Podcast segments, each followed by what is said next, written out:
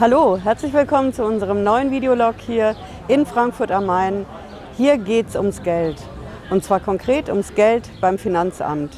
Ich berichte heute von einem Menschen, der mit dem Finanzamt zu tun hat, der im Visier des Finanzamts steht, mit Schätzungen, die den ganzen Betrieb ruinieren können und was dieser Mensch konkret dagegen macht. Bis gleich.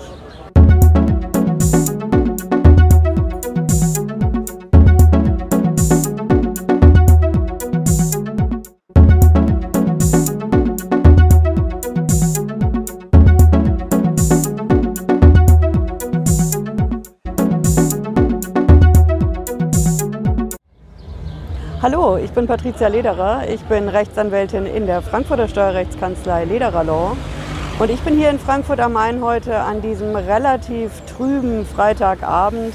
Der Sonnenschein hat uns heute ein bisschen im Stich gelassen. Aber ich bin hier am Fluss, direkt hinter mir der Rudererverein, die wunderbaren Gaststätten. Da ist richtig was los.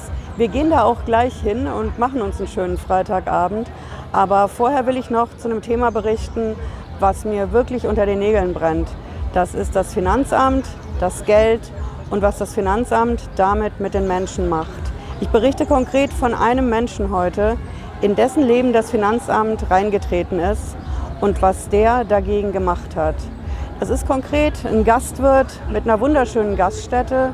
Der hat dazu einen Bauernhof, der ist gleichzeitig Landwirt und der führt eigentlich ein ganz gutes Leben. In dem Bauernhof, in der Gaststätte, da arbeitet die ganze Familie mit.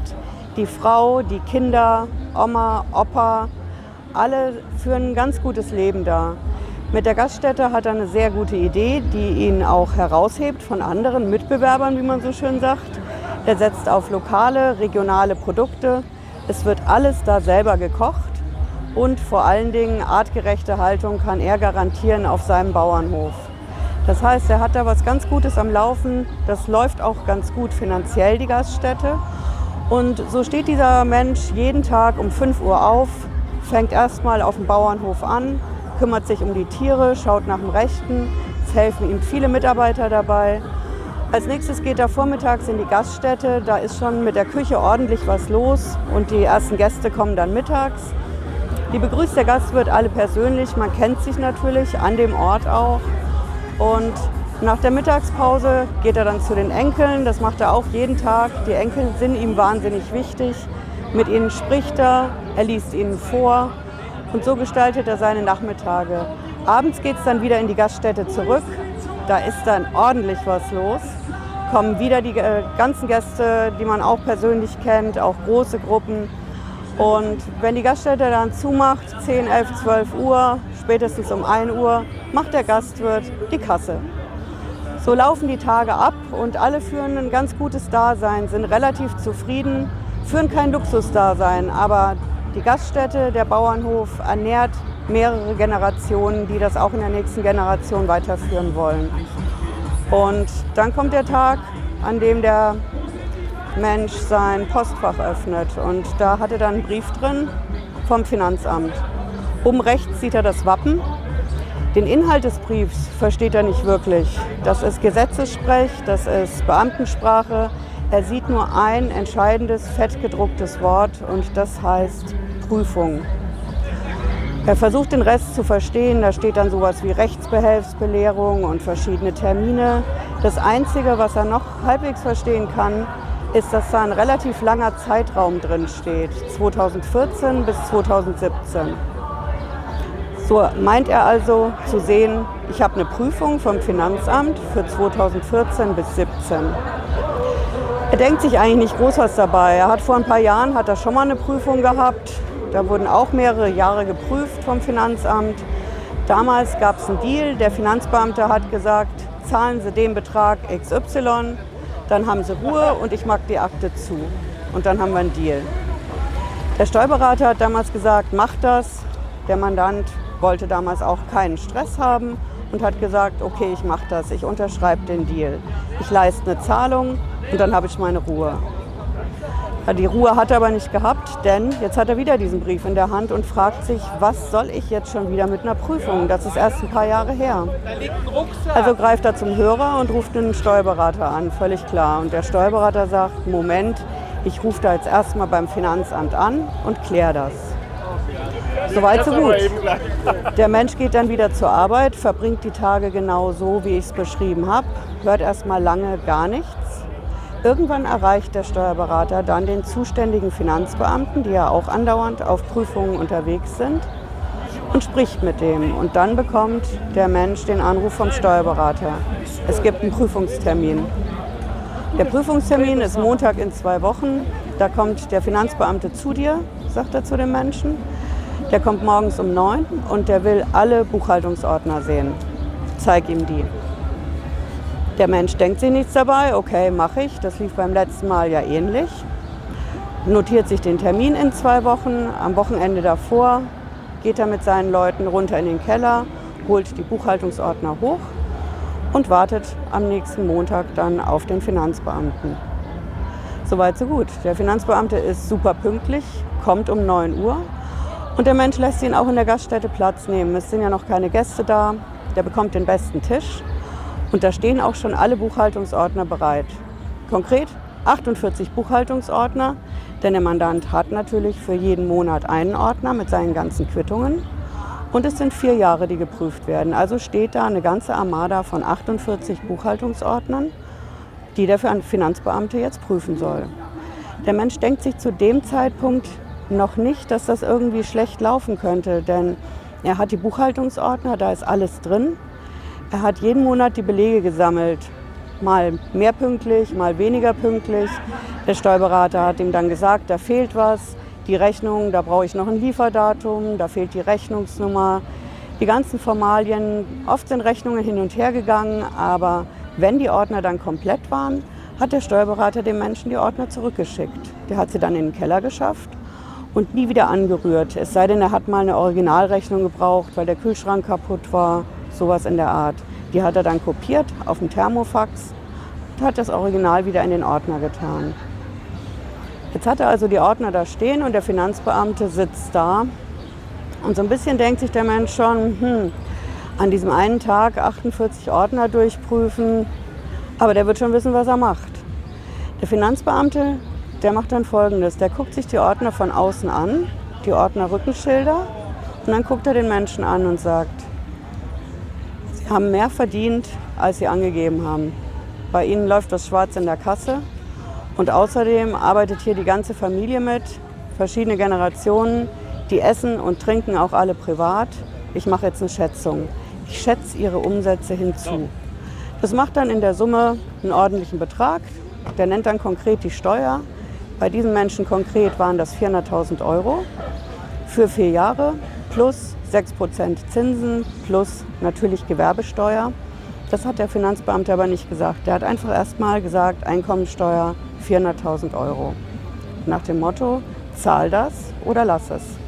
Dann hat er ausdrücklich gesagt, jetzt mache ich Ihnen folgenden Vorschlag. Sie machen die 400.000 Euro, Sie akzeptieren das oder es kommt Sie sonst noch viel, viel teurer. Zu dem Zeitpunkt dämmert diesen Menschen, dass da was in die falsche Richtung läuft. Denn der Betrag ist deutlich höher als bei der letzten Prüfung, wo er noch gesagt hat, okay, ich mache den Deal. Der Betrag ist höher als das, was er jemals zahlen könnte. Und irgendwie hat er den Eindruck, dass der Finanzbeamte das Ergebnis der Prüfung schon vorher im Kopf gehabt hat und auf seinem Laptop. Und diese ganzen 48 Buchhaltungsordner, die helfen ihm überhaupt nicht. Er hat also schon mal ein richtig schlechtes Gefühl. Denkt sich aber, okay, in dem Moment sage ich mal besser nichts. Ich spreche erstmal mit dem Steuerberater. Und das sagt er dem Finanzbeamten auch. Der verabschiedet sich dann. Und sobald er draußen ist, ruft natürlich der Mensch den Steuerberater sofort an und sagt, was da los ist. Berichtet ihm konkret, was da abgelaufen ist. Und der Steuerberater sagt dann, gut, wir treffen uns und wir besprechen das in aller Ruhe. Es passiert dann auch erstmal relativ wenig. Es muss erstmal ein Termin gefunden werden. Aber in dem Leben dieses Menschen verändert sich jetzt was schlagartig. Er hat gemerkt, er hat konkret mit der Finanzbehörde zu tun, mit der mächtigsten Behörde in ganz Deutschland, die ihm jederzeit Konten einfrieren kann, die Immobilie zwangsversteigern lassen kann.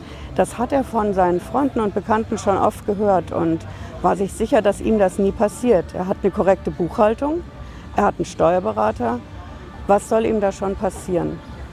Und so wartet er auf das Gespräch. In dem Gespräch mit dem Steuerberater, da passiert dann Folgendes.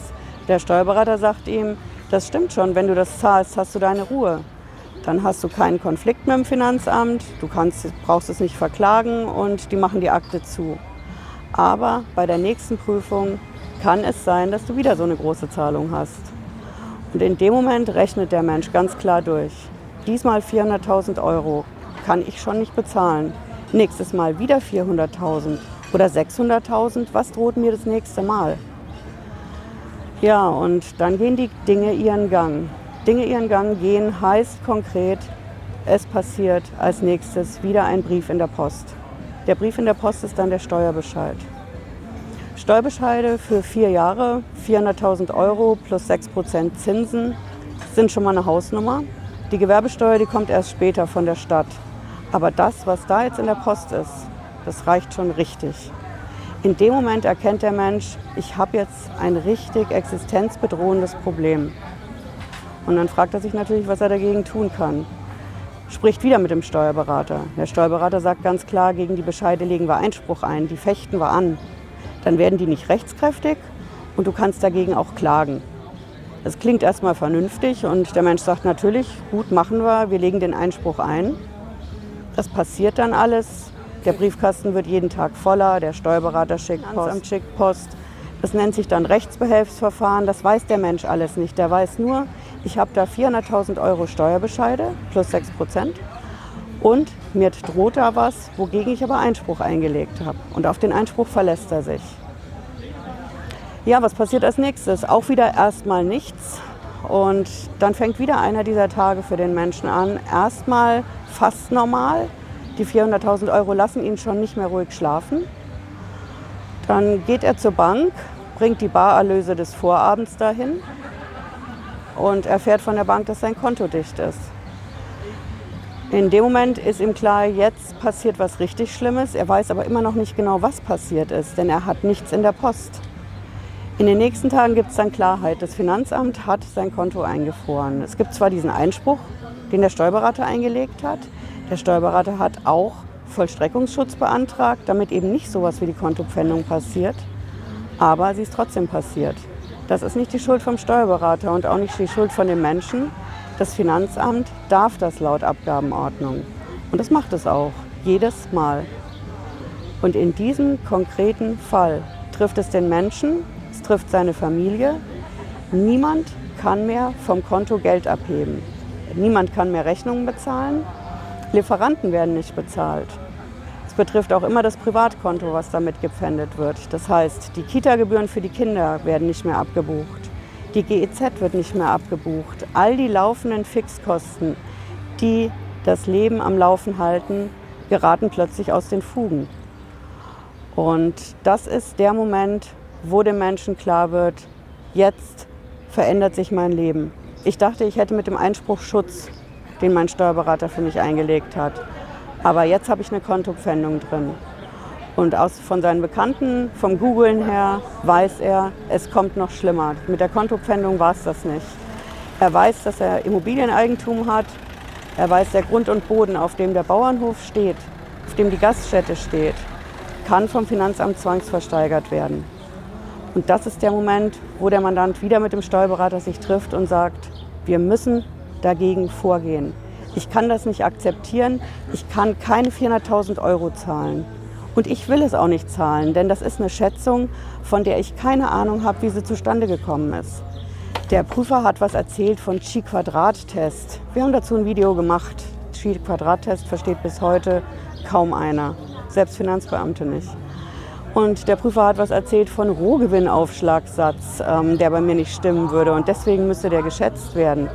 Das versteht der Mensch auch nicht. Auch dazu haben wir ein Video gemacht, zu diesen unverständlichen Schätzmethoden. Und der Mensch sagt zu dem Steuerberater, ich will dagegen vorgehen. Ich will, dass mir das Finanzamt genau erklärt, was sie schätzen, warum sie es schätzen und wie sie auf diese Beträge kommen, die ich im Leben nicht erwirtschaften kann. Nicht mit diesem Bauernhof und auch nicht mit dieser Gaststätte. Und das ist der Moment, wo wir ins Spiel kommen als Steueranwalt. Der Steuerberater mit dem Menschen kommen zu uns, Danach kommen wir zu Ihnen, schauen uns die Sachen vor Ort an und wir wissen genau, was man dagegen macht. Denn die Kontopfändung, die kann man aus der Welt schaffen. Man muss nur wissen, wie. Man kann sich beim Finanzgericht dagegen wehren. Es gibt verschiedene Rechtsmittel, die man dagegen einlegen kann. Und wenn das Finanzbeamt dann als nächstes mit der Zwangsversteigerung daherkommt, auch dagegen gibt es Rechtsmittel. Das ist alles Bestandteil von der Rechtsweggarantie, die wir in diesem schönen Land seit ein paar Jahrzehnten haben. Das Grundrecht auf Ausschöpfung des Rechtswegs. Auch dazu habe ich ein separates Video gemacht. Das Grundrecht ist wahnsinnig wichtig, gerade wenn man es wie dieser Mensch mit so einer übermächtigen Behörde zu tun hat, die jederzeit vollstrecken kann ohne dass sie überhaupt erstmal ein Gerichtsverfahren durchlaufen lassen müssen. Weil das weiß auch jeder. Normalerweise, wenn ich von jemandem Geld will, muss ich ihn verklagen, dann muss ich ein Urteil haben. Ich muss zum Gerichtsvollzieher gehen, im Idealfall kann der dann was pfänden und dann komme ich zu meinem Geld. Das muss das Finanzamt alles nicht machen. Die schicken Steuerbescheid raus und auch wenn ich dagegen Einspruch einlege, können die sofort vollstrecken. Aber nur so lange, wie ich mich dagegen wehre. Und genau das hat dieser Mensch gemacht. Der ist mit uns zusammen zum Finanzgericht gegangen. Beim Finanzgericht, das war ein steiniger Weg. Die Finanzrichter haben das leider nicht eingesehen. Die haben die Klage abgewiesen nach dem Motto, die Schätzungen sind zwar nicht so ganz genau erklärt worden vom Finanzamt, aber dann machen wir als Richter halt eine eigene Schätzung. Nicht schlecht, aber auch diese Schätzung müssen die Richter begründen. Und zwar sowohl dem Grunde als auch der Höhe nach. Das ist so dieser Rechtsterminus dafür. Das weiß dieser Mensch mittlerweile. Der ist zu einem Rechtsexperten geworden, denn wir haben beim Finanzgericht nicht aufgehört. Wir sind mit dem Menschen nach München gegangen, zum Bundesfinanzhof, und da haben wir gewonnen. Und das wirklich in höchster Not. Die Entscheidung vom Bundesfinanzhof kam zwei Wochen vor dem Zwangsversteigerungstermin. Der Mensch, um den es da geht, den gibt es wirklich. Und der setzt seinen Kampf gegen das Finanzamt fort. Denn was jetzt natürlich auf dem Fuß folgt, ist, er will Schadenersatz sehen. Und zwar nicht Schadenersatz nur in Geld. Ums Geld geht es natürlich auch. Der will seine Kosten haben, der will seine Zinsen haben, alles, was ihn das gekostet hat. Aber vor allen Dingen will er Schmerzensgeld haben. Für das Leid, was das ganze Verfahren bei ihm angerichtet hat. Bei der Frau, bei den Kindern vor allen Dingen, bei den Mitarbeitern, die in unendlicher Sorge waren, als sie keine Löhne bekommen konnten, als das Konto dicht war. Für all diesen immateriellen Schmerz gibt es Schadenersatz. Und dagegen kämpfen wir aktuell vor den Gerichten. Dieser Mensch ist einer derjenigen, der sich getraut hat, das Verfahren gegen das Finanzamt überhaupt erstmal anzustrengen, die Kraft dafür aufzubringen und vor allen Dingen jeden Tag damit zu leben. Und deswegen will ich ihm auf die Weise ganz, ganz besonders danken. Ja, und das ist unser Videolog zu diesem wahnsinnig wichtigen Thema. Lassen Sie mir unbedingt einen Kommentar da, gerne ein Abo, aber vor allen Dingen Fragen, Kommentare jeder Art, wenn Sie auch nur daran denken, dass das Finanzamt bei Ihnen das vorhaben könnte. Gerne hier in die Kommentare oder eine Mail, die Kontaktdaten sind im Abspann. Auf jeden Fall vielen Dank für den Kontakt und herzlichen Dank für die Aufmerksamkeit heute. Ciao.